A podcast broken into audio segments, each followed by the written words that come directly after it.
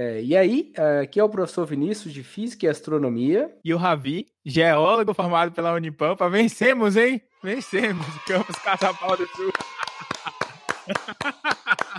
Olha aí. Ninguém imaginou que fosse possível. Vai, massa, cara. Finalmente começando este ano de 2020, agora com um geólogo e não mais um acadêmico do curso de geologia. Olha aí. Muito bom. Olha aí, até, até gente me incomodando na minha formatura, foi lá, cara chato, velho. Tive, tive, que chamar, né? Porque. É o mínimo, o mínimo. Tá? Quem quiser ver as fotos, não verá. É, mas o ponto-chave é que esse é o nosso primeiro podcast do ano. E, pô, e que ano, hein, cara? Que ano. Imagina, janeiro, pensa no comecinho do ano, Papa Francisco praticamente saiu na mão com uma fiel inoportuna. Eu acho que todo mundo viu esse vídeo. Tu viu, né, Ravi? Eu acho que sim. Eu acho que eu vi esse vídeo. Ah, aquela foi demais, cara. No começo do ano eu já achei esse ano vai ser estranho. Depois teve aquela quase guerra dos Estados Unidos com o Irã, tinha gente falando que era até uma guerra mundial. Aquilo ali eu, fiquei, ah, eu fiquei com medo. Não, ali foi, foi meio tenso. E detalhe, a gente não sabia de nada, cara. Porque de verdade a guerra é contra um vírus. Pois é. A gente tava no trailer do filme ainda, o filme nem tinha começado. É, ali era só os trailers, cara. É claro que gente, você pode falar assim, ah, a gente sempre teve guerra contra vírus, né? A gente nunca gostou desses malditos quase vivos, mas o coronavírus 2019 tá batendo os recordes aqui, meu amigo. Infelizmente, né? Infelizmente. É, queria, eu não queria. É, a gente queria outro cenário, mas infelizmente é o que, é, isso aí. que tá acontecendo. Mas pra gente dar uma relaxada, vamos falar de outra coisa. Ainda bem. Vamos seguir com as nossas entrevistas, né? Porque vamos fazer o que era o que a gente estava acostumado, que é o que vocês querem ouvir, eu tenho certeza. E a entrevista de hoje vai ser com o Valente Coambi, que é um professor de Moçambique, mas ele fez o doutorado aqui no Brasil, lá em São Paulo. E isso foi bem interessante. Mas antes da gente ouvir, eu queria agradecer os feedbacks positivos que a gente sempre recebe. Queria agradecer especialmente a minha cunhada, Daisy. É, tá, eu, eu sei, é, ela é da família, ela é obrigada a gostar mesmo. é escolha. Embora eu não sei se cunhado é família, mas enfim, é, ela tem que gostar. Mas aproveitando, queria também agradecer a Luana Brito, que conheci em fevereiro, realmente foi bem massa. Que bom que você está gostando, cara. Tem mais alguém para agradecer? O Ravi sempre tem gente para agradecer. Claro, né? É o meu bonde, pô. Meu bonde. Tem que agradecer também ao Lucas Dal Bosco, que sempre manda feedback pra gente. Obrigado, Luquinha. Valeu, velho. É, agradecer ao Iago também, o Iago Fernando. É, nossa primeira entrevista no podcast Cusco Velho, sempre também manda feedback. E agradecer minha querida. É, e agradecer minha querida namorada, meu amorzão, que sempre, sempre dá os feedbacks, sempre tá me ajudando com as ideias para o podcast. Massa, velho. O Iago foi meu aluno, mas o Ravi não. Graças a Deus eu fugi disso. Você é maluco. Eu, eu, fiz, eu fiz que nem Ronaldinho, pô. Eu, eu olhei para um lado e toquei no outro. Então vamos lá, gente. Continua ouvindo, divulguem. Né? Não custa pedir, né, Ravi? Não, vamos divulgar, gente. Pelo amor de Deus. Ó. Instagram, Facebook, é, Twitter, TikTok, quem sabe, talvez, não sei. Vamos talvez pensar. Talvez o TikTok, é, vamos é, pensar os velhos no TikTok só indo andando para um lado e pro outro. Né? muito bom, cara. Então vamos lá. Conversa com o Valente diretamente da África. Tá muito massa, o cara tá falando do futuro.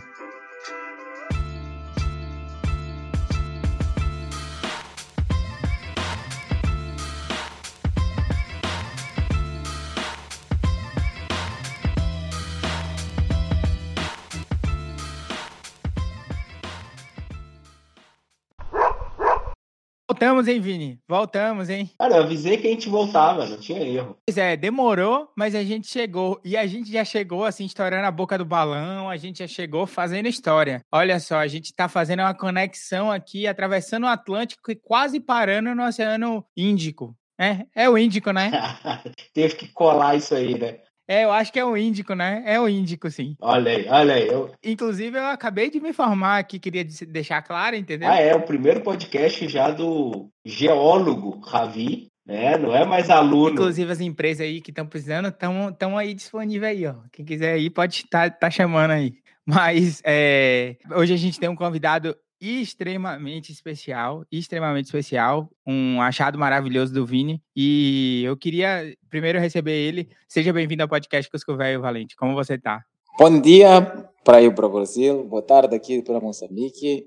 Eu estou bem e é um grande prazer estar entrando na vossa casa. Obrigado. Imagina, a gente que tem o prazer de te receber. Ah, realmente é, é um grande prazer. Muito obrigado por ter aceitado o convite, porque é, é uma proposta diferente que a gente vai fazer hoje. Que a gente sempre entrevistou pessoas do Brasil, né, brasileiros que foram para o exterior estudar e voltaram para o Brasil. E o Valente, que é um amigo meu, fez o contrário. Ele é de Moçambique e veio para o Brasil estudar e voltou para Moçambique, né, para aplicar o que ele estudou aqui. Então é a visão diferente do que a gente está acostumado. Eu estou muito feliz de você estar aqui hoje. Imagina, eu é que agradeço e muito honrado também por fazer parte desse grupo de entrevistados que passaram por aqui. Olha aí que massa, rapaz. Você vê, né? Quem tem, quem tem lá, quem tem meio de é, campo é, é, é outra coisa, nível, né? Não é igual a gente aqui, não. Lá o troço é. Profissional. é. Mas enfim, é, Valente, seja bem-vindo mais uma vez. E pra gente, a gente sempre começa querendo saber é, qual é seu background, como é que você começou a se interessar por ciência. E a gente sabe, a gente sempre gosta de dar o contexto. Então, como é que foi seu interesse inicial por ciência, mais especificamente ainda física? Essa ciência maravilhosa para alguns. Ah, lógico. O meu percurso pela ciência não foi muito difícil fazer isso, porque eu queria fazer diferente em minha casa. Para falar a verdade, na minha casa eu sou o único que fez ciência e toda a gente achou que eu era maluco. eu comecei desde cedo me interessar pela ciência porque eu gostava de eh, reparar as coisas que estavam quebradas aqui em casa. Então, eu já mexia uma coisa e outra. Quando fui para a escola pela primeira vez, uh, o meu interesse, maior interesse lá, era consertar também tudo que estava estragado. Então não foi difícil fazer matemáticas, fui fazendo nas primeiras nas classes iniciais as matemáticas tranquilamente. Quando encontrava algo de história, de geografia, eu pulava fora. Então fui criando o meu caminho devagarzinho, desde pequeno, não é? Como já diz o ditado, é de pequeno que se torce o pepino. Então a gente tinha que escolher ou vai para a área de humanas ou vai para a área de ciências. Então eu escolhi ir para a área de ciências e fui trilhando o caminho assim, até chegar a fazer um curso de física, que eu fiz lá porque eu gostava daquelas deduções das fórmulas matemáticas. Então eu gostava bastante de fazer aquilo e gostava de entrar nos laboratórios para mexer as coisas, consertar num laboratório. E é o que eu fazia. Mas eu não consertava, eu mais estragava do que consertava. é por isso que eu ia te perguntar, por que tu não virou engenheiro então, né? Porque consertar as coisas é bem mais engenharia do que física. Não, eu ia lá estragar as coisas. Então era praticamente ir fazer a física e deixar a engenharia por outro lado. Por isso eu larguei o concerto e continuei a fazer as contas. Parece que você era melhor nas contas, né? É, definitivamente sim. Eu ando melhor nas contas que nos concertos. Super me identifiquei. Então chegou lá, uh, a astronomia ainda não estava bem patente, como ainda não está até agora em, em Moçambique. Então tinha um colega lá na universidade que ele se interessava bastante por algumas coisas da astronomia. Então ele foi incentivando, fazendo aquelas palestras.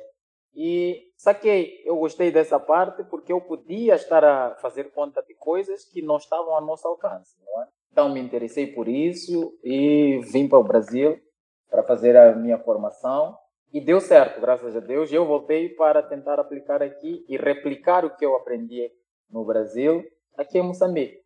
É o que estou trabalhando agora. Uma diferençazinha que você comentou, que você teve que escolher área de exatas e de humanas. Isso. Que aqui no Brasil não é bem assim. Tu vai até o ensino, até os seus 17 anos de idade, estudando tudo. Todas as áreas têm o mesmo peso no teu estudo. Você, estu... você teve que escolher antes? Como é que foi isso aí? Isso, sim. Nós, eh, nós temos aqui uma coisa, quando tu vai para o secundário, no ensino médio, como o brasileiro chama, tínhamos de duas áreas, humanas e a de exatas. E na área de exatas, tu podias escolher se queres fazer exatas somente com biologia, estamos a falar de matemática, física, química, biologia e filosofia também entrava lá, ou matemática, física, química, desenho, ou matemática, física, química e geografia, entende? Então vocês tinham que escolher isso. Ficava de fora. Uh, quem fosse para humanas fazia obrigatoriamente história, português, uh, sei lá, o que é que existe mais lá nas humanas, mas tinha que fazer tudo isso, não tinha nada a ver. Né? Exatas. Então fazia o 11 primeiro e o 12 segundo ano. Terminado o 12 segundo ano, nós temos uma coisa aqui que ainda prevalece até hoje, chamada exame de admissão. O exame de admissão para nós aqui é como se fosse o Enem para vocês. Uhum. Então, nós, depois do 12 ano, nós fazemos o exame de admissão para entrar para a, a universidade. Então, nas universidades está tudo separado. Se você vai para a faculdade de ciências ou para a faculdade de letras. Nós chamamos letras. As humanas chamam-se letras. Sim, sim. É um, é um, termo antigo que Portugal usava, não sei se Portugal usa até hoje, mas no Brasil, no século XIX, era assim também. Aí a gente mudou para o modelo francês. Não sei se é melhor ou pior, mas a gente mudou para o modelo francês, isso é fato. Mas só para ter uma ideia de idade, isso é com 17 anos, então, que você faz o exame de admissão. 17, 18 anos. 17, 18 anos, exatamente, da mesma idade. É, então é igual, assim, só, só muda a divisão, mas o tempo de estudo é igual. Sim, sim, sim. É uma coisa interessante, talvez, que seja, né, é explorar justamente como, como essas escolhas, assim, e como essa carreira, ela influencia a longo prazo, né? Porque se a gente pensa aqui no Brasil, a gente tem, sei lá, várias áreas que muitas vezes não são exploradas futuramente por aqueles alunos na, na graduação e talvez elas teriam sido filtradas de forma melhor no ensino médio. É importante você ter uma, uma, uma ideia inicial e o conceito básico sobre todas as ciências, porque é construção do conhecimento, muitas vezes você busca referência em lugares que você não esperava, mas ao mesmo tempo eu acho necessário também esse direcionamento, de certa forma, já no ensino médio, porque isso contribui para um ensino de qualidade superior, um pouquinho mais aprofundado e um pouquinho talvez mais aplicado ao mercado de trabalho, né? Já que a maioria desse, da, das partes básicas você já viu no ensino médio, teoricamente. Mas uma titulação interessante que eu notei no resuminho que você mandou pra gente é física educacional, né? Se formou em física educacional. Isso. Na, na minha faculdade tinha três componentes de, de, física. Tínhamos uma chamada física experimental, tinha física aplicada e tinha física educacional. A física educacional, na verdade, juntava todos os cursos e tinha uma pequena parte de pedagogia. A parte da pedagogia era interessante porque te dava ferramentas para tu poderes ensinar as coisas que tu aprendias. Então, essa foi uma das partes que me interessou bastante e, e eu fiz isso. Eu já tinha a componente experimental, aplicada, então agreguei um pouquinho mais a educacional. Seria algo tipo licenciatura que a gente tem aqui, não? É, não exatamente porque a licenciatura para vocês é direcionado, não é? É direcionado para. É para ser professor de ensino médio e fundamental, exclusivamente. Isso, mas aqui não. Aqui existe uma universidade pedagógica que é direcionado para isso, para ensino médio e fundamental. Nossa, diferente. Não, não. Eu até queria dizer, por exemplo, nós temos aqui sim disciplinas um pouco puxadas, como se fosse alguém na, da graduação, como como é mecânica quântica avançada, física do estado sólido, física dos semicondutores. Eu acredito que na licenciatura aí vocês não têm. Não, não tem. Mas aqui tem, tem tudo isso, física estatística, é, como se fosse para uma graduação, com um curso técnico mesmo. Só que o que agrega no final é a pedagogia. Tens um, cerca de um semestre de disciplinas como filosofia, é, como é que chama aquilo? Eu já esqueci, é, pedagogia, tem, tem algumas coisas de princípios mesmo para a educação. Aqui no Brasil eles têm disciplinas de didática, quer dizer, o pessoal da licenciatura, né? Didática, psicologia do ensino, essas linhas dentro da instrumentação para o ensino, essas coisas todas. É, no meu caso, eu sou bacharel. Logo, né, o bacharelado no Brasil em física, todas as áreas, o bacharelado eu não tinha nada de área pedagógica. Essa formação pedagógica veio com a pós-graduação, mas porque eu quis, não é obrigatório. Então aqui é isso. Para os, uh, os físicos aplicados, no final, tu pode seguir uma única área. Por exemplo, tem física aplicada a energias renováveis, física aplicada a, ao ambiente, física aplicada a meteorologia, entende? Tem várias dessas componentes. Então, no final, tu só pegas disciplinas específicas de cada área do saber. É, me, dá, me parece, pelo menos, que física é uma profissão reconhecida no seu país. Sim, que é boa. Você... Isso aqui é bem caricato, né? Infelizmente, não. Quem vem do, da, da física são toda gente conotado que este é para ir para a sala de aulas e dar aula. Nisso estamos tá, tá, igual. Mas quando se, quando se trata de consultorias, por exemplo, vamos lá, uma consultoria em ambiente. A primeira coisa que se faz é fala para o departamento de física arranjar-nos consultores para este assunto. Então, esses consultores vêm de onde? Vêm do departamento de física, não tem outro lugar onde faz-se ambiente como se faz na física. Entende? Então, muitas consultorias que ajudam aos ministérios vêm do departamento de física, porque sabe-se ou entende-se que o departamento de física tem profissionais qualificados para fazer determinadas áreas. Mas é, é, é, é caricato que tu não vês nenhum concurso público no jornal a dizer que era um físico formado nisso. Não. Ele diz que era um ambientalista, que era um fulano de tal, mas que ele vem do departamento de física, eles não consideram isso. É, mas eu ainda acho que vocês estão na frente do Brasil nesse quesito. Porque tu deve ter reparado quando você estudou aqui que físico aqui fora da universidade não tem, não tem, não tem profissão. Não tem o que fazer. Né? Você tem que ficar dentro da universidade. Você nunca está no governo, Sim. ou raramente está ajudando o governo. E é assim. Eu não quero chorar aqui, mas é. Sim, aqui também. Todo mundo se abraça e chora. Os políticos aqui no meu país dizem que a ciência não foi feita para nós. Ah, mentira. Nossa Senhora. Quem deve chorar, isso sou eu. Você não tem que chorar com isso, entende? Nós devemos chorar, mas eles não vivem sem tecnologia, eles não vivem eles não vivem sem ciência, mas eles não valorizam a ciência. É por isso que nos tiram verbas da, da universidade, nós não temos verbas para pesquisar. Tudo que eu faço de pesquisa, eu tenho que concorrer concursos que vêm do estrangeiro, de fora para dentro. Eu pesquiso com euros, com dólares, mas nunca com minha moeda nacional. Por quê? Porque não me é financiado. Dizem que isso não é relevante. Nós aqui, os cientistas, a maior parte dos cientistas, tirando aqueles da agricultura que produzem comida, remamos contra a maré. Porque nós temos que convencer que o que, nós, que o que a gente faz é importante. Primeiro. Depois é que poderíamos conseguir algum espaço. É, e no nosso caso de astrônomos, ainda tem que convencer que a Terra não é plana.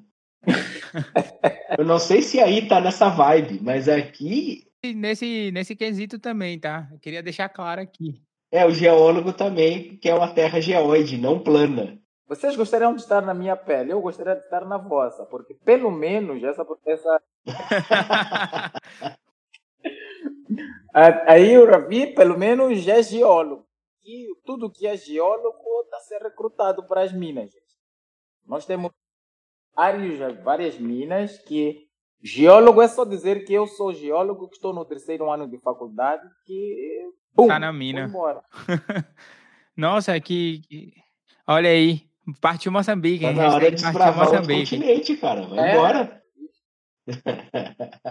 Oxe, vamos embora, vamos, vamos jogar. Não, mas os concursos estão aí abertos, é só, só concorrer. Tem, incluindo a Vale, né? A Vale está aqui. Olha aí. É, Trabalhar para Vale esses últimos tempos está um pouquinho complicado, mas. Perigoso, né? Um pouquinho perigoso. É. Perigoso, talvez seria. Não, Vale Moçambique está bem. Aqui, Vale Moçambique não tem. Não tem essas que tá acontecendo aí no Brasil. Boa, é. É, mas é, é, isso até que eu ia perguntar para ti, como é que você sente o, o cenário, né, mesmo de, de, de, de, desenvolvimento científico no seu país? Você falou um pouquinho para a gente, mas como é que você, como como professor e como líder de vários grupos de, de busca de financiamento e tudo mais. É, como é que você se sente pessoalmente vendo, vendo esse, esse cenário? Bem, eu, eu vou começar com uma coisa bem simples. É, nós temos um ministério chamado Ministério de Ciência e Tecnologia, ok? É um ministério. Mas acredita que esse ministério nunca colocou lá como ministro um cientista. Só coloca lá engenheiro. Por quê? Porque ele entendem somente a parte de tecnologia, aquelas coisas de ciência não é importante. Somente a tecnologia é que faz todo sentido. E nós já temos um país independente há, cerca, há 40 anos. Não é muita coisa, é muito jovem comparativamente ao Brasil. Sim, mas 40 anos não passou nenhum cientista, nenhum físico, nenhum matemático, nenhum biólogo, nenhum. Entende o que eu, eu falo, né? Sim. Então, só para direcionar a conversa, é que a ciência não é reconhecida no nosso país. Faz-se coisas de ciência sim, mas as coisas de ciência que se faz tem que ser com muito sofrimento, muito esforço. É por isso que existem discursos como, como um dos reitores, não vou dizer o nome, mas um dos reitores chegou de perguntar ali no departamento de física, estávamos num dos seminários, e ele perguntou assim: o que é que a vossa ciência faz para ajudar uma cabra a parir? Disse isso. Está entendendo que tipo de discurso é esse? É um reitor de uma universidade. E por coincidência era um reitor reconhecido. Era uma pessoa que eh, fez até os seus pós-docs e não sei quantos. Mas ele tem esse tipo de discurso. Então, significa que a nível do governo, a ciência, tanto como tal, ela não ocupa um lugar de destaque. As universidades estão lá sim, mas elas estão somente para cumprir os papéis. Eu vou te dizer que existe também um fundo, existe uma coisa chamada Fundo Nacional de Investigação. Mas esse fundo, eu já escrevi vários projetos, projetinhos mesmo de, dos, de estudantes lá, meus estudantes, para ver se conseguimos algum fundo de pesquisa. E, pura e simplesmente, quando tu vais lá bater a porta, dizem que já não há verba. Mal abre, mas já não há verba. Para onde é que vai o dinheiro de pesquisa? O dinheiro de investigação? Então, eles realocam aquele dinheiro para algum outro lugar que nós, os investigadores, não temos acesso. Então, somos obrigados a competir com o professor Vinícius, está a entender? Com pessoas de qualidade e que não é fácil fazer isso e ganhar concurso sempre, não é? Porque o professor Vinícius estudou lá no Canadá, nos Estados Unidos, não sei aonde, que o nível de competitividade lá é muito alto. Mas eu quero dizer que existem cientistas sérios que, que nós temos que encarar esses cientistas e que não temos nenhuma chance. E, e quando vem um desincentivo dessa natureza, o que você faz, será que se aplica aqui? Para que, que serve isso? Para que, que você faz isso? Isso não. Quer dizer, é muito terrível mesmo, é desmotivador e tu até pensas em mudar de área, que tu queres colocar pão na mesa para dar de comer à tua família e é complicado. Eu te entendo no, no sentido que se você olhar para o mundo inteiro, a gente nota que os países menos desenvolvidos, não importa qual o grau, resolveram que ciência não interessa mais. Né? As pessoas usam a internet para dizer que não quer saber de ciência. É uma coisa, um contrassenso sem sentido. Assim, mas as pessoas estão fazendo isso. E, e verba, o, o Brasil também está cortando todas as verbas, outros países, principalmente em desenvolvimento, estão cortando verba de ciência, mas diz que quer se desenvolver. Eu não sei que mágica é essa que vão fazer. Isso não, não, não existe mágica. É. A gente não tá no mundo do Harry Potter, se tem uma varinha, agora eu sou foda. Não. tu tem que ralar, você tem que estudar. E as, o país como um todo, não a pessoa, né? A pessoa também, mas o país tem que resolver fazer isso. E eu não tô vendo isso acontecer. E tô bem triste que Moçambique também não tá vendo isso acontecer, porque é, é uma tendência mundial, né? E essa concorrência que você disse aí, pô, esse último projeto que a gente fez junto, na verdade, eu só te, eu te auxiliei um pouco, né? Você fez o projeto e a gente acabou não conseguindo, né? A gente estava concorrendo com astrônomos do mundo inteiro, de todos os níveis. É complicadíssimo, cara. Eu super te entendo. Eu tô, eu tô chorando aqui já. Se o, se o Ravi tivesse aqui, eu tava abraçado nele. É, tá tranquilo, tá tranquilo. Todos nós, é, todos nós é, ficamos tristes com essa situação. É, agora, o, o, o mais caricato, né, muito caricato, é o que, que você diz à geração vindoura? Você manda a pessoa estudar ou manda ir fazer política? Aqui existem coisas muito, muito básicas, né? Tu perguntas um, um rapaz de 5 anos de idade o que é que tu quer ser? Sabe o que, que ele vai dizer? Eu quero ser ministro de não sei quantos. Eu quero ser ministro de não sei o que. Por quê? Porque essa é a forma mais rápida tu enriquecer, é a forma mais rápida de tu te dares bem na vida. Principalmente aqui em Moçambique. Só te tornares um político, dos benefícios que os políticos têm, já resolve a vida dele. Só de benefícios, não estou a falar de salário é um cenário complicado, né? Porque é meio desesperador de certa forma, porque você, você não tem uma perspectiva para falar para essa geração que está vindo qual a importância do trabalho que você está fazendo. Quer dizer, você consegue fazer, mas muitas vezes essa, essa ideia não, não é comprada por essa geração, essa ideia não entra e não é enraizada na cabeça é, é, dessa próxima geração. E aí o que gera é aquele ciclo, né, que você não consegue quebrar. É que nem para o Brasil, para alguma, alguma parte da população, sabe? Tipo, para alguma parte da população, o caminho mais fácil é, é jogar bola, é virar cantor. Cantor sertanejo é o que tá bombando hoje em dia. Isso, e não que não seja louvável essas profissões, não, não é nada disso, mas é sim necessário ter também um conhecimento técnico por trás disso para fazer. Por exemplo, se você quer ser cantor, nada, nada te, te impede de fazer uma faculdade de música. Se você quer ser ministro também, nada te impede de você ser um cientista, né? Que nem é você. E aí, tá, vamos, vamos, vamos ser agora um ministro e entender do que eu estou falando é, a pleno, plenos pulmões, né? Tipo, entender como é que funciona a ciência, como é que funciona o mecanismo de pesquisa e de desenvolvimento científico, para aí sim eu incentivar. É, mas aqui, para você ser um político, não precisa ir para a faculdade para fazer. É, não precisa, basta ser eleito. Aqui é só ser simpatizante de um partido e tem que escolher bem, escolher o partido certo, simpatizar-se com esse partido e ir militar, né? Ser militante, fazer aquela campanha, fazer sei lá o que mais, e que um dia você vai ser colocado numa posição que não precisou de passar por uma faculdade, tá certo? Aqui não é importante que tu tenhas uma faculdade para se tornar político. Não é de todo. No Brasil é igual, cara. É, tu conhece o Brasil, pô. Tu morou cinco anos. Bem, vamos parar de, de chorar, senão eu vou ficar mais triste. mas a, a... Não, mas é importante pintar esse, pintar esse é cenário, porque, né? Porque tipo... a maioria das pessoas que estão nos ouvindo não conhece Moçambique, né? Eu, eu, pessoalmente, eu conheço o Valente. Eu nunca fui em Moçambique, eu tenho poucas ideias de como funciona Moçambique. Eu estou gostando de conhecer agora, estou achando bem legal. E acho que o nosso, o nosso áudio também vai, vai chegar a pessoas que não conhecem, e isso é interessante. É, é, é, é, interessante pintar esse. Por isso que eu perguntei até. É interessante pintar esse cenário na cabeça das pessoas, porque assim elas constroem as ideias de uma pessoa que, que, que, tem, que tem propriedade na causa para falar, né? Não é que nem tipo do Ravi ou do Vinícius, que a gente, a gente não sabe como é que funciona, a gente está descobrindo agora junto. O Valente que está falando tudo isso pra gente. Isso aqui é, é ao vivaço aqui. Exceto quem estiver ouvindo, porque foi gravado antes. Entendeu. Entendeu? Mas tá tranquilo, por quê? Por que ele tá tranquilo? Porque o Valente, ele tá 5 horas no futuro, então ele já sabe tudo que tá acontecendo. Então ele vai, ele, ele vai, ele tem uma solução lá na frente pra gente.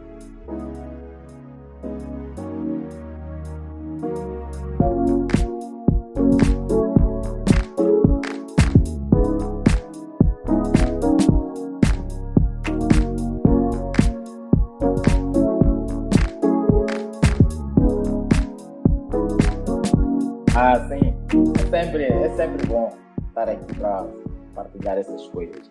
Mas, é, infelizmente, o, o, nosso trabalho, o trabalho do cientista, principalmente nós, os astrônomos, é, temos que trabalhar mais, temos que trabalhar muito para fazer a divulgação da ciência. E é o que a gente tem feito aqui. Nós fazemos muito isso. Tentamos divulgar o mais que a gente pode. Vamos dando exemplos que o Vinícius deu agora de internet, por que, que eles usam os smartphones, as câmeras CCDs nos seus smartphones, de onde é que tudo isso vem, para eles entenderem que eles vivem a ciência. Ninguém consegue viver hoje sem um smartphone no, no bolso, mas toda a gente diz que não é importante ter um telescópio, sei lá. Não é importante estar a olhar no outer space. Não é importante estar a saber o que é que. Porque eu estudo os solares. Então eles dizem, não é importante fazer o space weather. Não é importante, porque nós temos a meteorologia que faz a previsão do tempo e o resto é resto. Mas veja, a importância da ciência, ou seja, a importância da má utilização da ciência fez com que o nosso centro do país fosse quase que devastado, completamente. Nós sofremos aqui uns ciclones, uns dois ciclones, um chamado Idai e outro chamado Kenneth.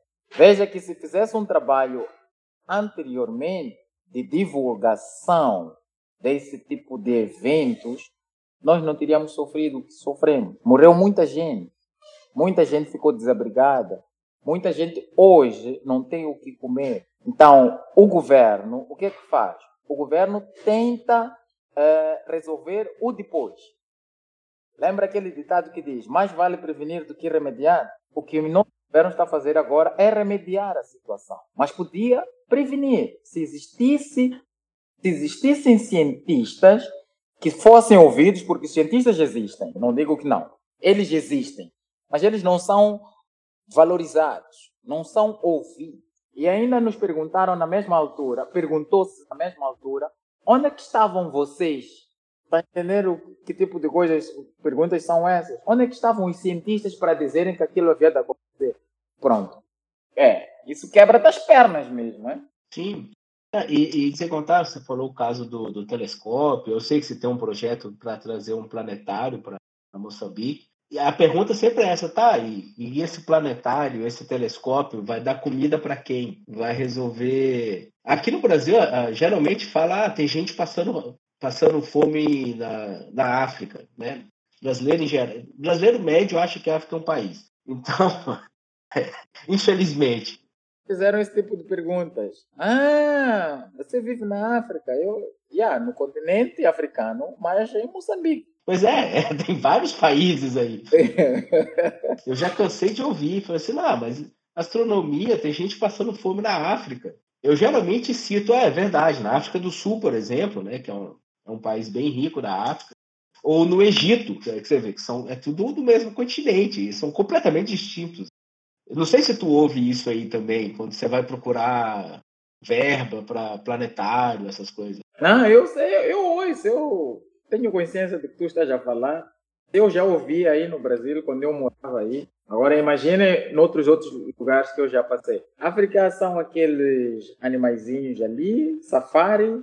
Sim. Tudo bem. E pior, quando você morou no Brasil, tu morava numa cidade grande, São José dos Campos. Não, mas eu já sei que era uma cidade industrial. Isso sim. É a cidade que tem a Embraer, é a cidade que tem o ITA, é a cidade que tem. Sim, é grande. E ainda assim ouvia essas barbaridades sobre a África, por exemplo. A cidade não é culpada. O país, as pessoas devem ser educadas. E isso não depende de uma pessoa, né? Isso depende de uma conjuntura de coisas. É, realmente os caras não tiveram educação. A gente não tem. Pelo menos quando eu estudei, o nosso conhecimento de, de África era mínimo. Hoje as leis mudaram, mas, mas antigamente não tinha. E, e o, o, o, Vinícius falou aí de uma questão de leis, né? No Brasil, a gente, acho que é desde 2006, é obrigado a ter um conteúdo específico falando sobre a história africana. Dentro disso entra também toda a história das pessoas que foram trazidas da África para cá e também a história da África em si, porque a gente tem muito pouco disso. A gente tem muito pouco. Por exemplo, a primeira referência que eu lembro, a primeira referência moçambicana que, que vem à minha cabeça é o Mia Couto, é, que, que eu já li até um livro dele, é O Último Voo do Flamengo, alguma coisa assim, se eu não me engano. É um livro bem legal que ele conta da Guerra Civil Moçambicana e, e aí ele começa a usar os exemplos que os, o, o livro começa com um soldado da, da ONU explodindo e, e o que só resta deles é o boné azul e o pênis. Não sei porquê, mas enfim. E é um livro muito, muito bom e eu me lembro disso. E depois eu comecei a ouvir essas referências em relação principalmente ao continente africano. Agora eu falo ao continente africano mesmo, mas para países específicos, vez ou outra, que é nas músicas do Emicida. É, mas é o que, é o que a gente quer saber mesmo, mesmo de verdade, é sobre tudo o que você fez e faz, assim. Esse é nosso nosso foco principal hoje. Após a, a sua graduação, né, você veio esse interesse na pós-graduação. Foi como é que foi isso? Foi um caminho natural? Né? Depois da graduação, eu, eu já tinha uma cabeça um pouco aberta, né? Eu sabia que para atingir o conhecimento, pouco mais do conhecimento, eu tinha que fazer uma pós-graduação. Então eu fui apostando nisso, não é? É, logo depois que eu fiz o mestrado, eu consegui um contrato também para a universidade, porque eu era um, um estudante forçado, então com aquele esforço eu fui contratado. Então já tinha na minha cabeça que com mestrado não seria suficiente para eu me tornar um bom profissional. Então eu tinha que seguir em frente, tinha que fazer um doutorado, tinha que procurar um pós-doc. Até agora, nessa vasculha de ter segurança no conhecimento. Nós sabemos que não são as formações que nos dão conhecimento, mas sim os livros nos dão conhecimento. Mas um diploma sempre agrega alguma coisa naquilo que tu já construíste. Então eu estava mesmo procura disso. É, eu gostaria de ser igual a, a um cientista fora de Moçambique, de fora de Moçambique, que nós fazemos as mesmas coisas, publicamos artigos, fazemos pesquisas. Então, eu não quero, não gostaria de ter essa distinção. Existe ciência para Moçambique ou ciência para África e existe ciência para Europa, existe ciência para América, sei lá. Eu não gostaria de ter essa distinção. Por isso é que eu procurei estudar um pouco mais. E por que que tu escolheu o Brasil para fazer o doutorado? Eu consegui em dois lugares eu consegui um para a África do Sul e consegui outro para o Brasil. Só que a África do Sul, como eu tinha feito o meu mestrado também não em astronomia, eles pediram com que eu fizesse primeiro o, o, o mestrado, eu tinha que fazer o mestrado, depois seguiria doutoramento. E enquanto que no Brasil uh, admitiram-me direto para doutoramento. Então, aqui era só uma questão de fazer custo-benefício, né? Quanto tempo eu levaria para fazer o, mestrado, mais um mestrado e depois fazer o doutoramento, e quanto tempo eu levaria para fazer um doutoramento direto. Foi bom ter vindo para o Brasil. Eu sempre ouvia falar também do Brasil, que o Brasil era é, assado, cozido, frito, e eu queria vivenciar isso de perto. assado, cozido e frito foi sensacional. É, então eu fiz vivenciar isso de perto e foi uma experiência fantástica. Também aquela existe também uma teoria que se tem aqui em Moçambique que o brasileiro não faz ciência. Então essa é uma das uma das curiosidades que me levou para lá, porque quando se fala de Brasil aqui entende-se carnaval, samba. Quando se fala de Brasil aqui, fala-se de mulher bonita, carnaval, samba, praias. Ciência, esquece. Não se fala ciência e agregar o Brasil no meio. Ou seja, estereótipos para todos os lados. Uma das coisas que também eu, eu também tive que encarar foi aturar algumas bocas que disseram que eu fui ao Brasil fazer o doutorado em carnaval. Ah.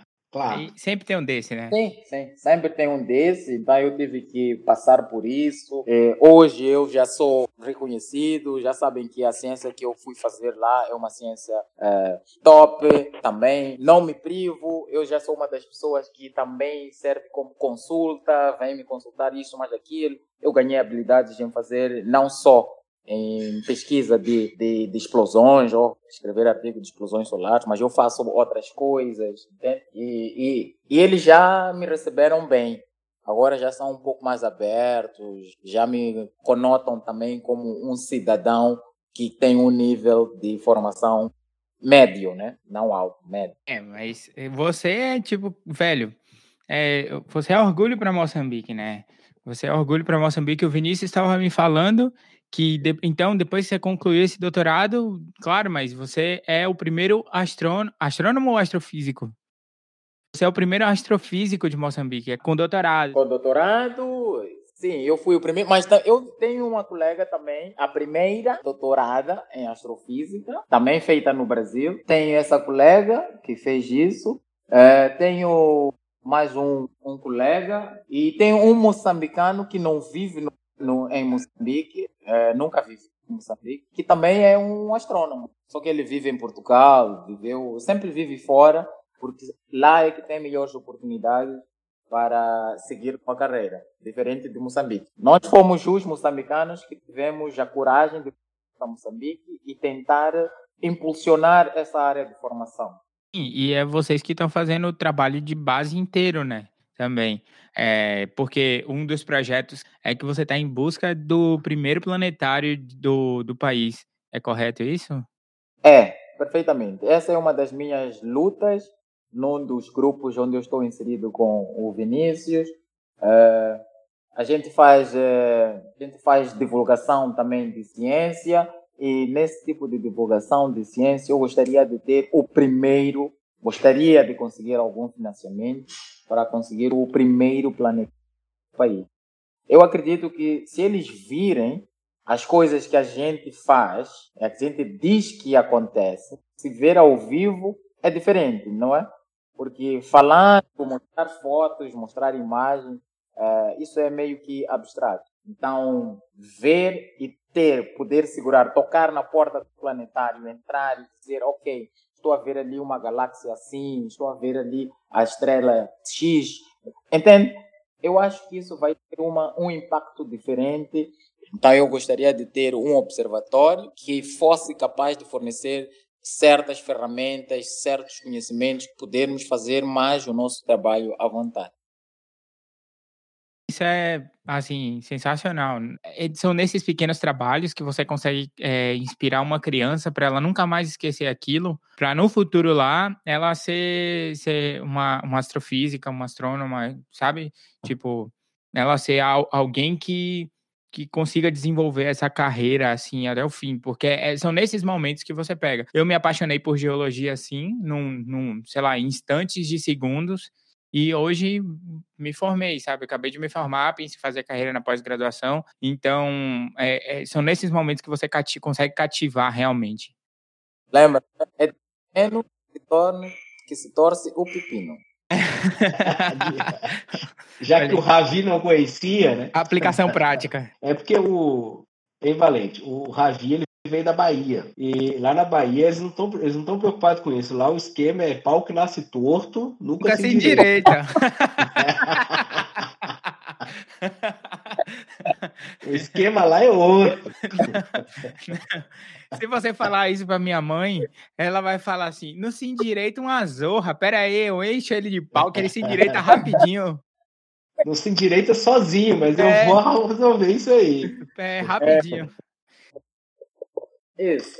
Não, mas o que o Valente estava dizendo realmente é planetário para divulgação científica é muito mais interessante, porque tu consegue mostrar coisas que um telescópio que você vai levar lá não vai mostrar, como viagem pela galáxia e, o que, o que for.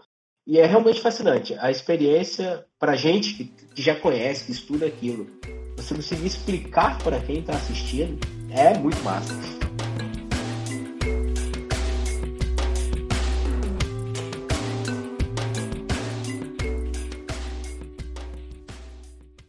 Aí você fez o mestrado e você veio fazer o, doutorado no Brasil. Você pode falar um pouquinho sobre o tema de pesquisa do seu doutorado, assim, para numa, numa, linguagem assim tranquila para todo mundo entender? Ah, sim. É, eu vim aí trabalhar é, num projeto que procura explicar uh, o mecanismo de transporte e de energia nas explosões solares, não é? Eu encontrei um projeto não no, no meio, mas no início, e que ainda não existem respostas até agora na literatura. Respostas tanto que tal ainda está em aberto. Uh, o que é que se fazia lá? Nós olhamos por um interferômetro, não é? Um interferômetro um conjunto de telescópios para olhar um determinado lugar lá no, no céu, mas vamos lá dizer nessa estrela Sol, que é chamada de Sol, que emitia umas uh, explosões. Na verdade, não são explosões, são fulgurações, né? O verdadeiro termo é flare,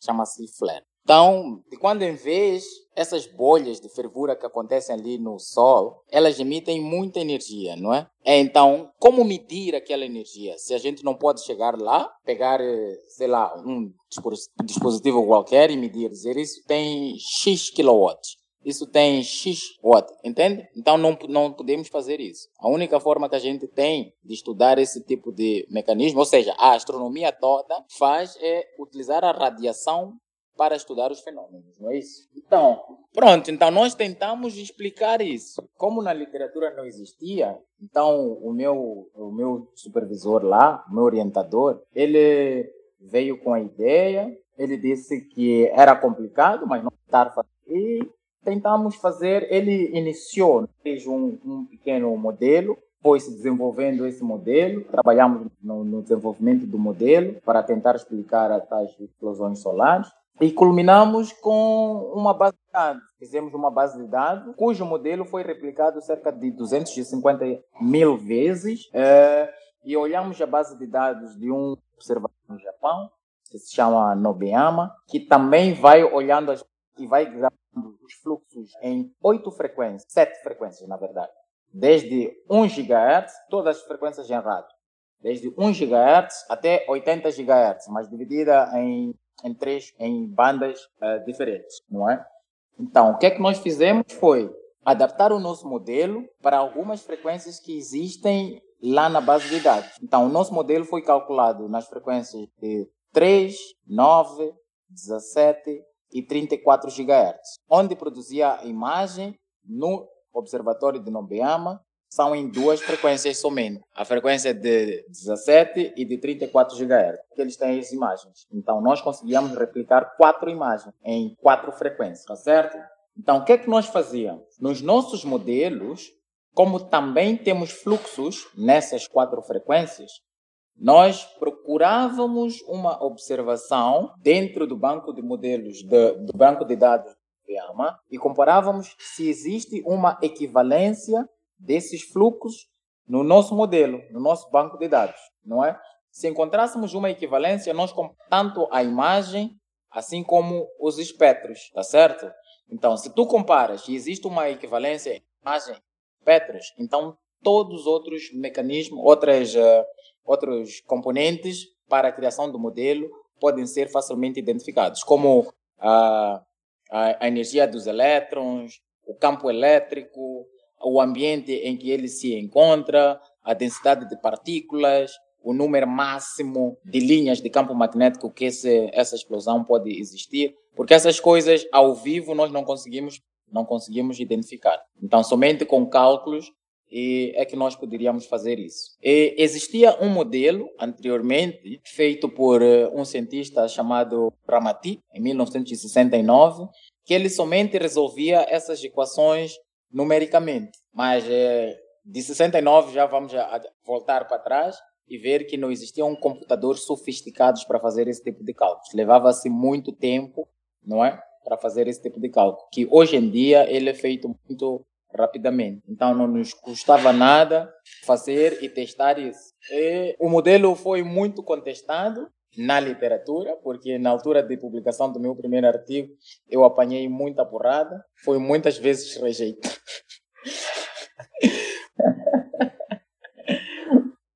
Em outras palavras, tu ficou mais cascadura, aprendeu mais. Pois isso é.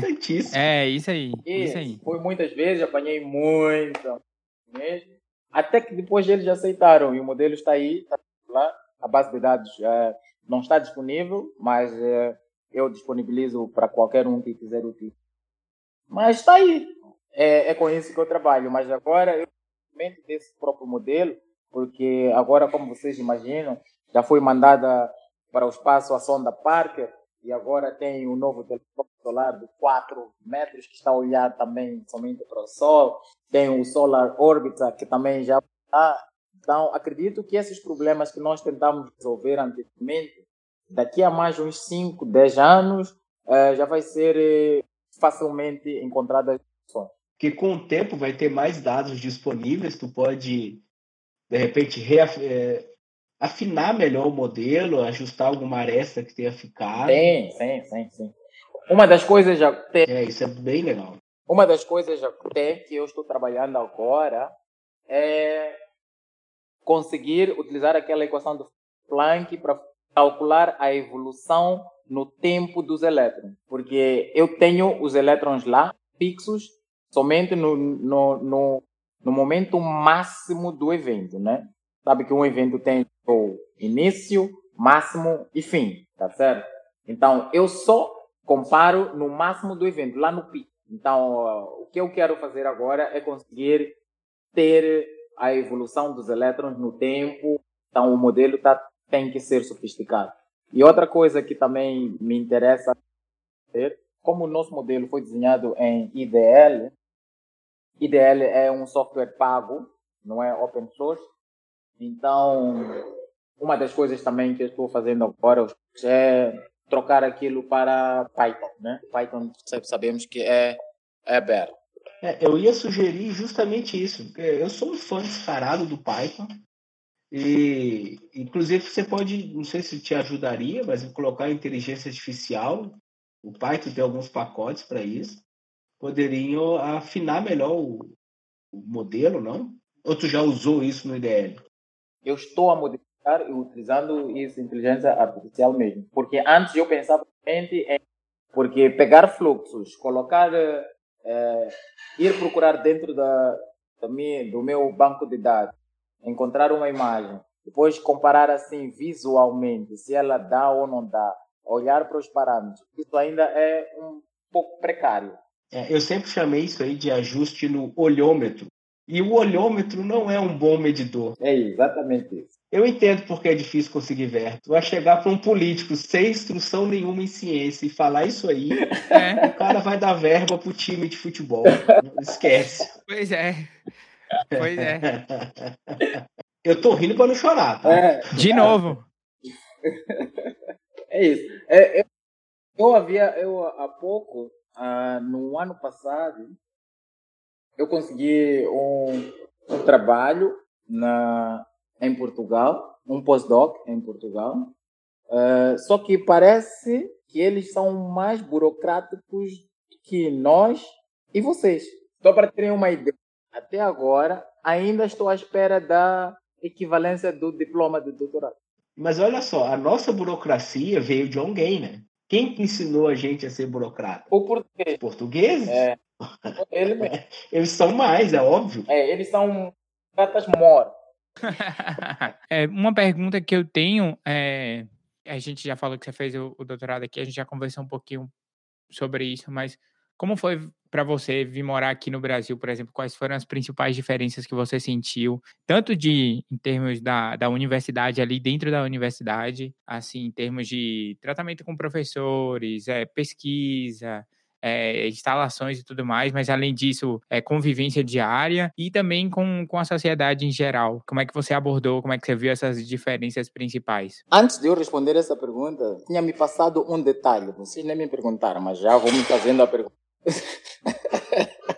Já tomei protagonismo aqui. Não, gente, o protagonista é o protagonismo é todo seu. A gente só está aqui sendo parte integrante da obra.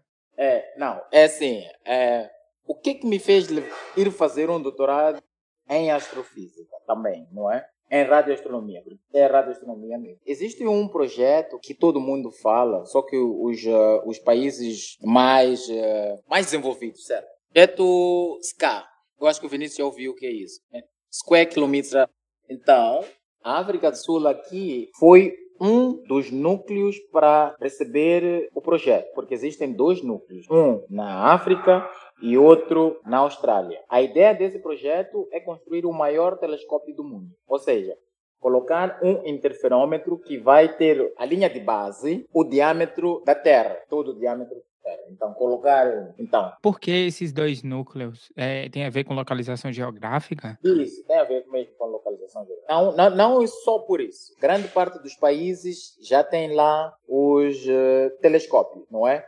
Que se faz a um VLBI Very Large Baseline Interferometer. Isso. Alguns países já, já tem lá, né? Já tem lá essas linhas de base maiores. Na África do Sul tem somente até agora, um telescópio de 26 metros, não é? 26 metros, é isso? Isso. Então. Para o pessoal entender, o que o Valente está falando é de radioastronomia. Ele usa sinais de rádio. Né? O telescópio que ele está dizendo é, é, parecido com uma antena parabólica gigante. Ok. Tá? É diferente do que eu faço, que é no ótico.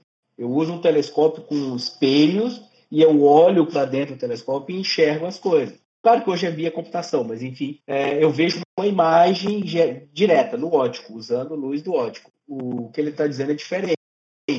Por isso que os tamanhos são incrivelmente maiores. Né? Tem o tamanho igual ele quer, o diâmetro da Terra. Na radioastronomia é possível criar um troço desse, porque não é um único telescópio desse tamanho. Então, que chama array, né? que é uma rede, são vários telescópios, vários radiotelescópios acoplados de alguma maneira. Tá? Todos observando a mesma coisa e ângulos ligeiramente diferentes. Ah, sim, ok. você faz uma grande imagem devido a isso. É diferente do ótico. O ótico não dá para fazer assim. Tá? Só para nossa audiência e para o Ravi entender. É isso que eu ia falar. Porque eu tô, eh, tipo, eu tava aqui tranquilo, eu tava achando que era ótico aqui. É, eu imaginei que você pensou que era um telescópio com alguém tava olhando. Assim. Mas pode continuar, Valente, por favor. Cara. Continuando, não é? Dos núcleos, um na Austrália e outro na África do Sul. Então, a África do Sul procurou uns países parceiros, parceiros da África do Sul nesse projeto. E Moçambique é um dos países parceiros desse projeto. Só que a pergunta que não queria calar não, é quais os astrônomos estão em Moçambique que vão levar para frente o projeto? Nenhum. Na altura era zero. Quando se começou a discutir sobre esse projeto, era zero. Não tinha nem um. Então, pensava-se em importar astrônomos para vir trabalhar em Moçambique. Então, e isso não faz sentido, né? No meu pensamento. Não fazia sentido também no pensamento dos colegas. Então, nós abraçamos a ideia, abraçamos a causa e decidimos seguir em frente. A ideia é essa. A gente vai lutar, vai soco, soco na parede, vai bater com pedra, cabeça na pedra, mas vamos para frente. A geração vindoura, se calhar, abraça também essa ideia e um dia estaríamos a, estaremos a fazer ciência de qualidade. Todos nós, né? O planeta precisa disso. Então era nesse sentido que eu falava. Eu fico muito feliz de conhecer o Valente, porque é um cara que está participando de um projeto. É sério mesmo. Num projeto tão grande assim, é muito massa. Fico muito satisfeito de estar vendo em primeira mão isso acontecer, né? E torcendo para dar certo mesmo. Não é minha área de estudo, mas, pô, é uma coisa muito interessante.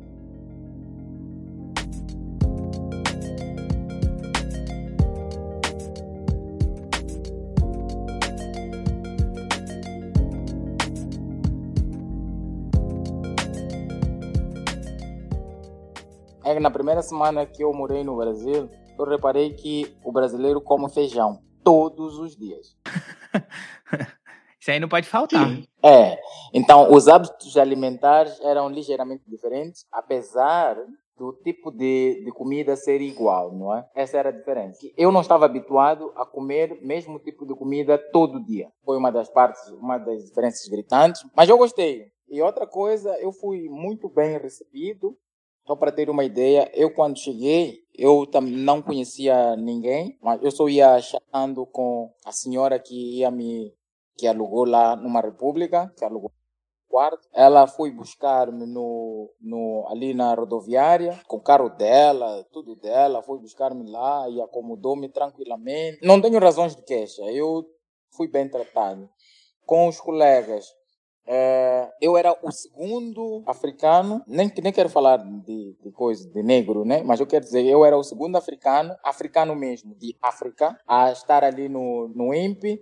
Então, como devem imaginar, é mais uma novidade. Primeiro, depois de me verem, disseram: Ah, existe também um fulano que esteve a estudar ali no, no CTA. Eu, ah, é? Tem, ele disse que vinha lá da África, lá do seu país. Tá aí, de novo. É, não, sem condição. Sim. Ah, então foi me, foi, foi me dito isso. Infelizmente não consegui encontrar com ele no início. Ah, então já, já me senti feliz porque diziam que alguém do país que estava lá também. Fomos conversando. E o INPE tem uma particularidade. A maioria dos estudantes de todos os cursos que estão lá são estrangeiros. Não vindos de África, mas vindos maioritariamente da América Latina, não é? Então, tem muitos estrangeiros lá e todos nós estávamos à procura de uma integração no território brasileiro, um abraçando o outro, quem ajuda o outro, como ajudar, e depois tinha aquela outra parte legal da língua, um mal português, eu falo português de Portugal, outro fala português é, portunhol. Então, era uma interação mesmo para nos conhecermos e aprendermos juntos a cultura do Brasil. E Cada um segurou a mão do outro e fomos caminhando. E com o apoio total dos brasileiros, né? Os brasileiros também que estavam lá eram muito massas, eram muito, mas muito legais mesmo. Ajudavam-nos em tudo que a gente precisava, conhecer lugares, tratar documentação, porque o estrangeiro tem isso. Quando chega, precisa de tratar a documentação, cartão de residência, RNE, CPF, abrir conta no banco, e a gente não conhecia nada disso. Então, o apoio do brasileiro foi extremamente incondicional. Agora, com os professores, foi primeiramente aquela desconfiança. Será que este indivíduo realmente sabe o que vem fazer? E depois, quando tu começas a brilhar na turma, começas a ver, ah, realmente ele tem outra capacidade, tem uma forma diferente de pensar coisas. Então, enquanto que eu vinha de uma escala de avaliação de 0 a 20, eu encontrei uma escala de avaliação de 0 até 10. Então, a minha tendência era sempre estar no topo da escala, 9, 10, 8, 9, 10. Então, a tendência era essa, porque eu achava que aquilo era nota baixa. Era mesmo por pura concepção. E eu me esforçava bastante para estar num nível alto, pelo menos no curso. Não decepcionar o africano, não o moçambicano, mas não decepcionar o africano e se calhar abrir mais portas para os outros. E, e foi acontecendo isso, né? O ano a seguir eu já vi mais africanos lá no INPE, o ano que veio mais para frente também já tinha mais. Eu, eu acho que eu, de certa forma, também abri alguns caminhos, né? Quebrei aquele gelo de desconfiança que estes indivíduos são menos capacitados que os outros. Pelo menos quebrei isso. Eu tinha uma relação muito boa com o meu orientador. Ele deixava-me sofrer durante dias e ele resolvia um problema em segundos. É, é assim que funciona. Eu tô dando risada porque rola uma identificação. Isso é muito. é exatamente assim que eu faço, inclusive. Ah, não, gente. Não façam isso não com os orientantes de vocês. Pelo amor de Deus, ajudem. Ajudem os seres humanos. Não, mas era isso. Então, pronto. Então eu fui me habituando aqui. Então, eu raramente ia ter com o meu orientador para ele resolver algum problema. Antes de eu esgotar as minhas soluções, eu não lhe procurava. Então, sempre que a gente reunia, eu ia com soluções. Mesmo que as soluções fossem erradas, mas eu ia com soluções. Então, ele também foi se apaixonando por isso, foi vendo que ah, realmente este cara quer dar mais, está sempre a dar um pouquinho mais. Ele só era, eu só era limitado conhecimento, mas... É, mas é a limitação do conhecimento, é por isso que você estava lá estudando, né? É, é por isso mesmo. de certa forma também, e de certa forma também, você foi, é, assim, inspiração para muitos que estavam ali na sua turma com você. Porque pela sua dedicação, pela sua força de vontade, pela sua... Por, por a sua vontade mesmo de, de fazer as coisas é, com tanto ímpeto, é, isso gera uma isso gera uma as pessoas admiram isso, né? Você olha e fala assim, nossa senhora, quando eu crescer eu quero ser que nem aquela pessoa ali. E é justamente foi isso, né? Tipo, você foi aquela pessoa.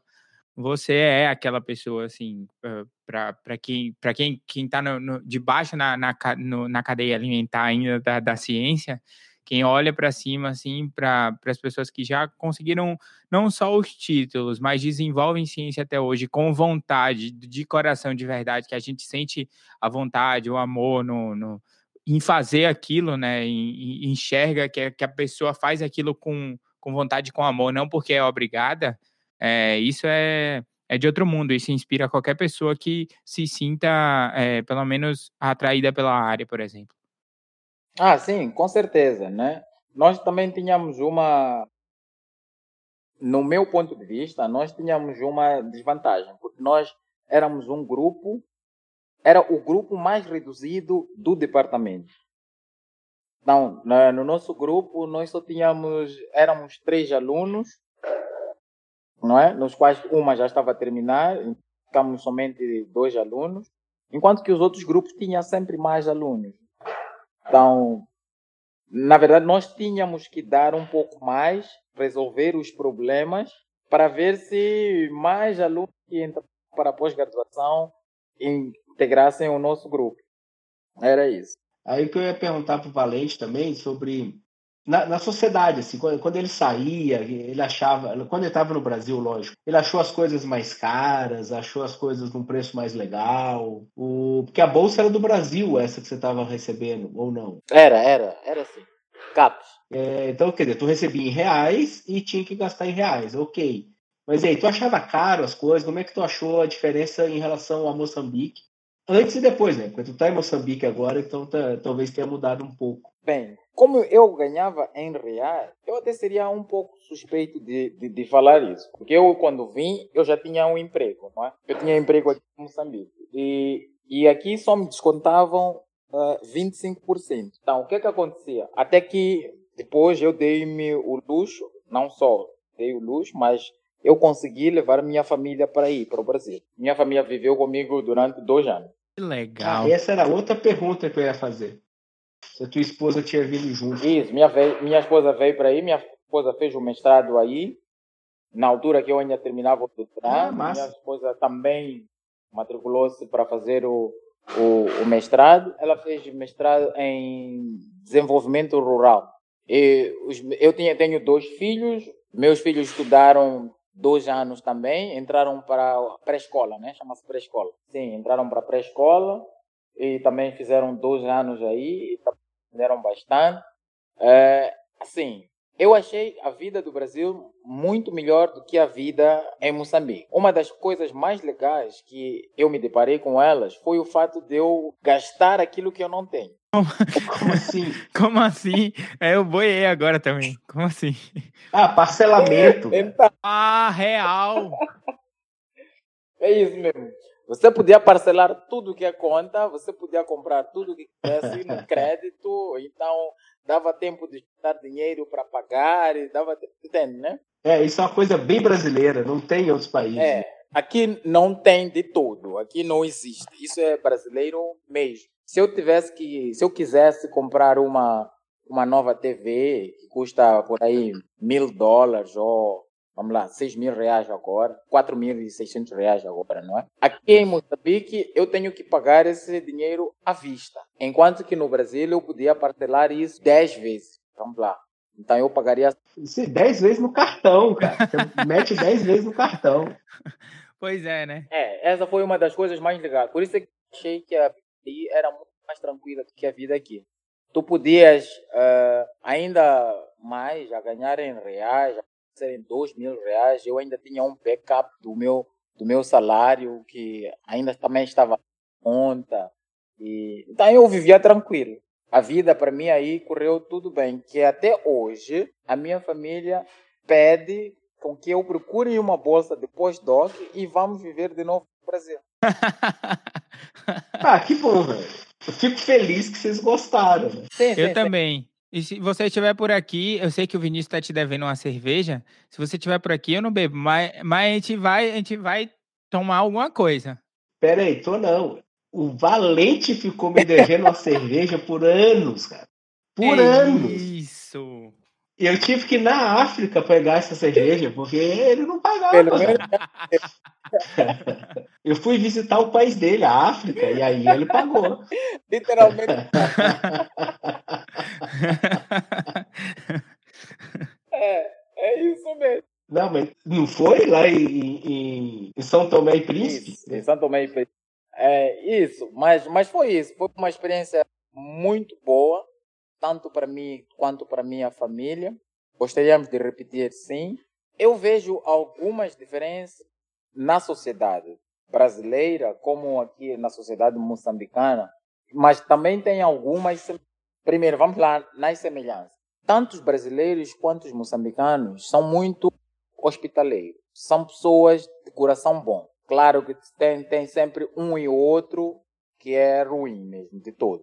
Uh, agora, as diferenças gritantes, as gritantes são essas. Nessa primeira que eu já tinha dito aqui, os nossos salários aqui são muito baixos comparativamente aos vossos. O vosso salário, só para ter uma ideia, o mínimo naquela altura, acho que eram 800 reais, 800 ou 850 reais naquela altura. Agora está no mil reais, estamos para ter uma ideia, a conversão do real que era 1 para 16, 16 meticais. Então significa que o salário mínimo está a 16 mil meticais da minha moeda, não é isso? Então, para vocês terem uma ideia, o salário mínimo aqui nem é a metade disso. São cerca de 5 mil meticais. Mas os preços dos produtos são equiparados aos preços dos produtos no Brasil. Então, quer dizer, a pobreza, talvez, aí em Moçambique seja mais latente. É mais latente, não é talvez. Ela é. Tu chegaste à conclusão muito rapidamente. A pobreza, a pobreza é. então, eu queria falar exatamente né?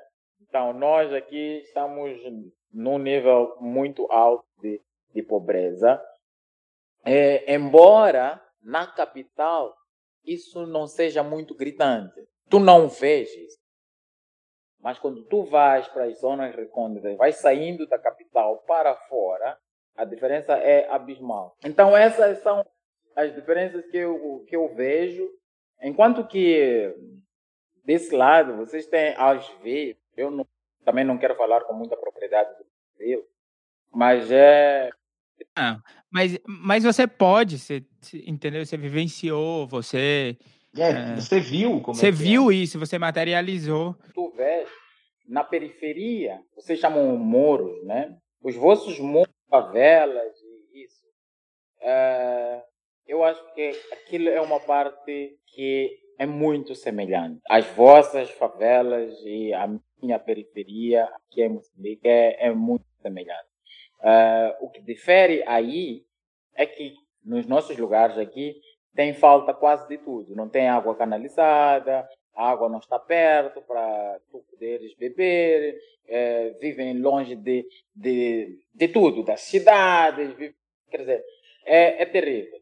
Enquanto que aí apesar de estarem numa favela, vocês têm condições de transporte, o transporte chega precariamente, mas chega lá, enquanto que aqui não, e as pessoas já não têm um bom salário, já não têm um salário, ok, não vou dizer bom salário, já não têm um salário, mas têm que se deslocar é, longas distâncias para ir procurar a condição de vida. Eu acho que isso é bastante triste, que se podia rever essa parte, se calhar construir lá uma escola, um hospital, nessas zonas recônditas.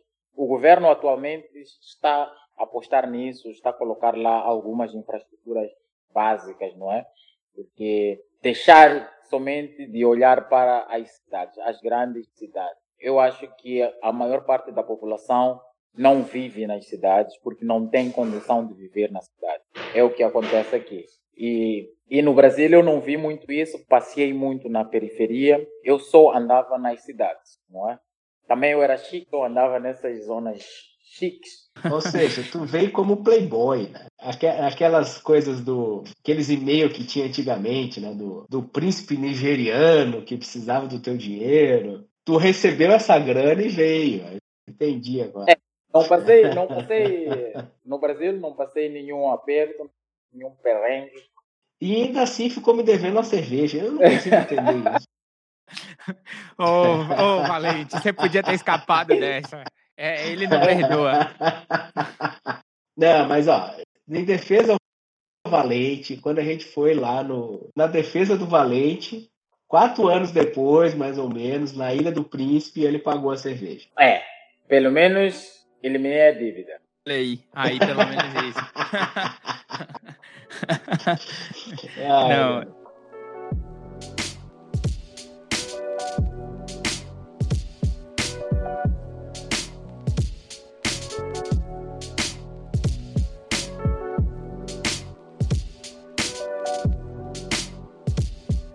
Não somos iguais porque todos nós reclamamos. Não. Existem uns que reclamam porque querem mais, existe aquele que reclama porque não tem nenhum. Essa é a diferença gritante, né? Então eu consegui reparar isso do Brasil e de Moçambique. Aqui se reclama porque não tem, aí reclama-se porque quer mais.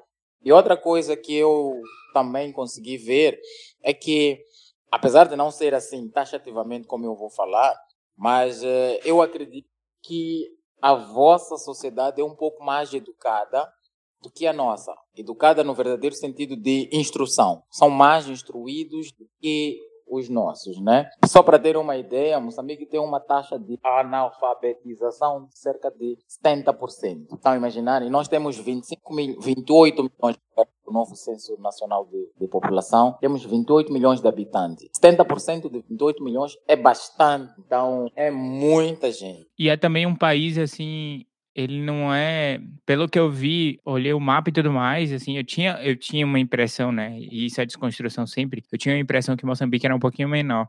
É um país grande em extensão, né? Ele tem uma extensão muito grande, tem um litoral muito grande. Nós temos uma boa localização e temos quase todas as condições criadas para sermos um país desenvolvido. Mas o que é que falta?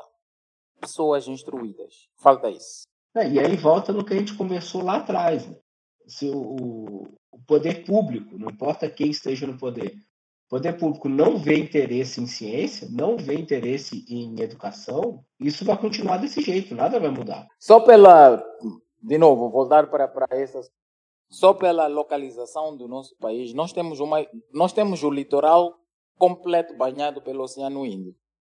E um dos oceanos mais ricos em população marinha, ok? Vamos lá falar disso. Veja que nós temos um país, metade do nosso país está cheio de minérios, minerais. Vamos lá. Nós temos desde diamante até bauxite.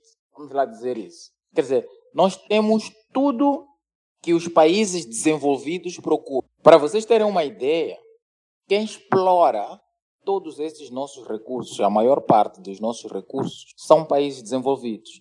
Estados Unidos, França, Itália. É, entende? Então, estão a ver que potências mundiais estão aqui, incluindo a China. A China é que está a tomar tudo aqui agora. Especialmente a China. Né? A China resolveu dominar a África e, e não, não quer saber. saber. É exatamente isso. Então, se a gente... vários países africanos estão. Se nessa. a gente continuar preso nisso e não apostar na educação, estamos a importar a educação que vem de sei lá de onde, também não vou estar aqui a dizer os países. Se nós tivermos a importar esse tipo de coisa, inculcam-nos nas cabeças que nós temos que aprender a ter um dado limite. A nossa educação, na verdade, é limitada. Por quê?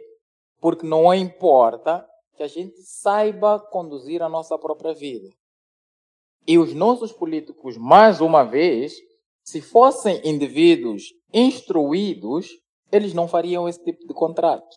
Porque é uma coisa a, a curto prazo, né? É uma coisa que não traz, não traz retorno assim a longo prazo para o país. Porque você resolve, por exemplo, uma situação rapidamente, que ali, de certa forma, você vai ganhar algum dinheiro fazendo isso, abrindo para essas empresas por causa dos impostos e tudo mais. Mas depois, quando, quando acaba a vida útil dessa mina, ou quando certo mineral acaba a sua exploração, não tem mais um modo de ser explorado, é, você fica necessitado desse dinheiro novamente, você não tem como desenvolver. É, pelo que você está falando, parece que o, o Brasil funciona igual, infelizmente. Que os nossos políticos eles não estão resolvendo os problemas, eles estão eles estão apagando fogo. Surge um problema aqui, ele faz a questão pontual para resolver isso, mas não prevê que isso aconteça de novo, não prevê saídas para nunca mais acontecer isso. É, apagou o fogo, ok, eu sou só um bombeiro, é, eu não vou planejar isso aí. Né? A impressão que passa é essa. É, agora, dando continuidade assim, você poderia falar rapidamente quais são os projetos que você já falou de alguns, né, que você está trabalhando, mas você poderia falar rapidamente de alguns projetos que você está coordenando aí em Moçambique? Tem alguns projetos, sim, mas uh, muitos desses projetos eu estou envolvido, mas uh, não como coordenador do projeto. Existe um meu colega, que ele está à frente da, dessas coisas todas. Claro que eu sou um dos parceiros mais fortes que existe, também que existe lá. É, mas ele chama-se Cláudio, é bom até ficar aqui gravado, ele também faz muito pela astronomia no país, não é? Ele, eu até considero ele o pai da astronomia aqui dentro do, do nosso país. Então, nós estamos envolvidos em alguns projetos que desenhamos juntos há um chamado uh, Doppler Development of Development of Africa with, with Radio Astronomy in Palop, uh, alguma coisa assim, já me esqueci do que é que era. Mas a essência desse projeto é desenvolver radioastronomia para os países falantes de língua portuguesa, que Moçambique é um deles e começou com Moçambique como piloto, não é? Então nós temos umas parcerias tanto com universidades portuguesas, alguns institutos também portugueses e a, a, a tendência é passar isso para outros países falantes de português. Esse é um projeto interessante. Também temos um projeto chamado EDARA, Development of Africa, também with Radio Astronomy. Esse é um projeto em inglês. A ideia também é estar mais pessoal formar em, formado em radioastronomia. Por que, de novo, radioastronomia? Por causa desse grande projeto que é o SCA, porque precisamos de técnicos capacitados em África, principalmente nessas zonas que vão receber parte dos dispositivos, parte das antenas, vamos falar assim, e que precisa de ter pessoal capacitado lá para operar os dados, para fazer várias outras coisas que, que se precisa nesses, entretanto. Nós temos esses dois, temos mais alguns projetos pequenos, com, como iniciativas locais aqui de dentro, fazem, que fazemos a divulgação da ciência, vamos para a, as escolas, vamos dar algumas palestras, chamamos os alunos das escolas para ver a Faculdade de Ciências, o Departamento de Física em particular, falamos sobre algumas experiências do laboratório, fazemos aquilo, mostrar o que, que existe na rua, o que nós fazemos no laboratório, no dia a dia. Fazemos vários projetos que estão uh, a correr para ver se conquistamos mais indivíduos para não só a ciência, mas que essas pessoas interessam-se pela educação no geral, não é? Que eles sejam educados, aprendam para pensar diferente no futuro. E eu estou fazendo isso tanto nas aulas que eu dou, porque eu sou professor na universidade, então eu também faço parte de divulgação nas minhas turmas com que eu dou. Nossa, é, é esse o caminho. É, agora a gente já está caminhando para o nosso encerramento aqui. E é, uma pergunta que a gente faz sempre para os nossos convidados é como, como essa, essa experiência de viver fora é, da, da sua terra natal contribuiu para a sua formação profissional e pessoal? Ah, isso, sem sombra de dúvida, modificou a minha maneira de ser e de pensar. Por quê? pelo fato de eu ter trabalhado com um orientador que procurava soluções rápidas, ele fazia com que eu encarasse de uma forma diferente. Então, eu olhava o, o trabalho com o objetivo de encontrar uma solução. Eu sabia que eu quero chegar ali e andava no caminho, não muitas vezes certo, claro, sempre muitos tombos para os lados, mas eu sempre me levantava com um objetivo centrado.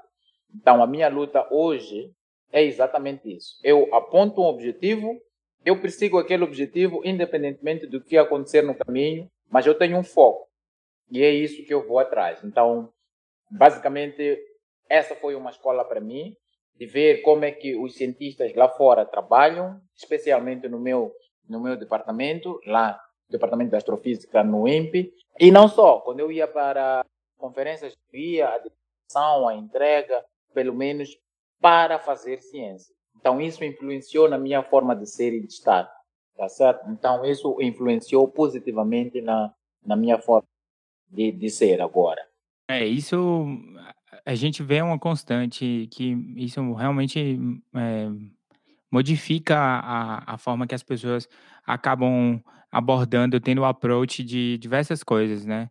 O Vini também já fez os relatos dele sobre isso, principalmente do tempo que ele, que ele passou no Canadá, mas a gente vai ter um, um episódio especial só, só sabendo do, dos, dos, da, dos barracos que o Vini arrumou lá no Canadá e, e principalmente é, de como isso a gente é, leva essas coisas para a vida, né, para o futuro e tudo mais. Valente, é, a gente e agradeço você por ter separado um, um espaço do seu tempo para conversar com a gente. Agradeço ao Vini também por ter entrado em contato com você e, e, e conseguido, de certa forma, pagar a cerveja. Mas eu agradeço. Agradeço do fundo do meu coração, aprendi demais, velho. Ah, muito obrigado. Eu também agradeço pelo fato de convidarem-me, fazer parte desse vosso espaço. E espero mesmo ter tocado cada um dos ouvintes que está aqui a ouvir-nos hoje. E espero poder contribuir mais vezes. Sempre que precisar, é só chamar. O ouvinte sabe como, mas tem que marcar audiência, porque agora tornei-me uma pessoa importante.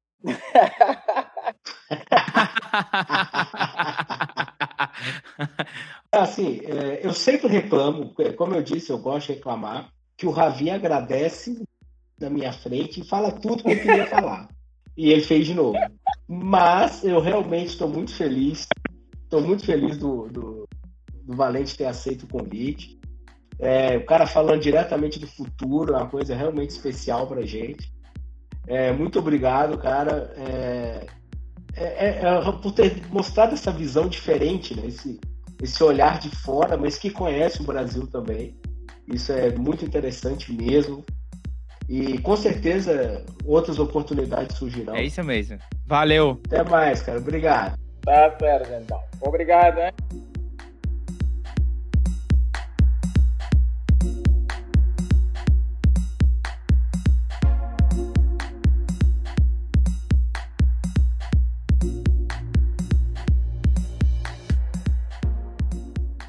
Massa, né? Uma visão diferente de tudo que a gente viu até aqui no Cusco Velho. É, né? Dessa vez não foi um brasileiro no exterior que foi estudar, mas sim um estrangeiro que veio pra cá para estudar aqui no Brasil. Muito diferente. É uma outra visão, né? A gente não, que a gente não tá acostumado. É uma visão de alguém de fora. Muito Realmente, legal. É muito massa. Ah, sim, claro. Essa conversa foi gravada antes da quarentena, hein? Não se pelo preocupe. amor de Deus, é, pelo amor de Deus. É, é claro que não ia mudar nada, porque foi 100% online, cada um tava na sua casa, e o Vicente lá no futuro, como vocês viram. e repare que eu falei Vicente, porque o Ravi falou Vicente o tempo todo, cara. eu sou ótimo, né, com nomes. É ótimo, pior que eu. Então é isso, espero que estejam todos bem. Nos acompanhe nas redes sociais e até o próximo programa. Até mais. Valeu.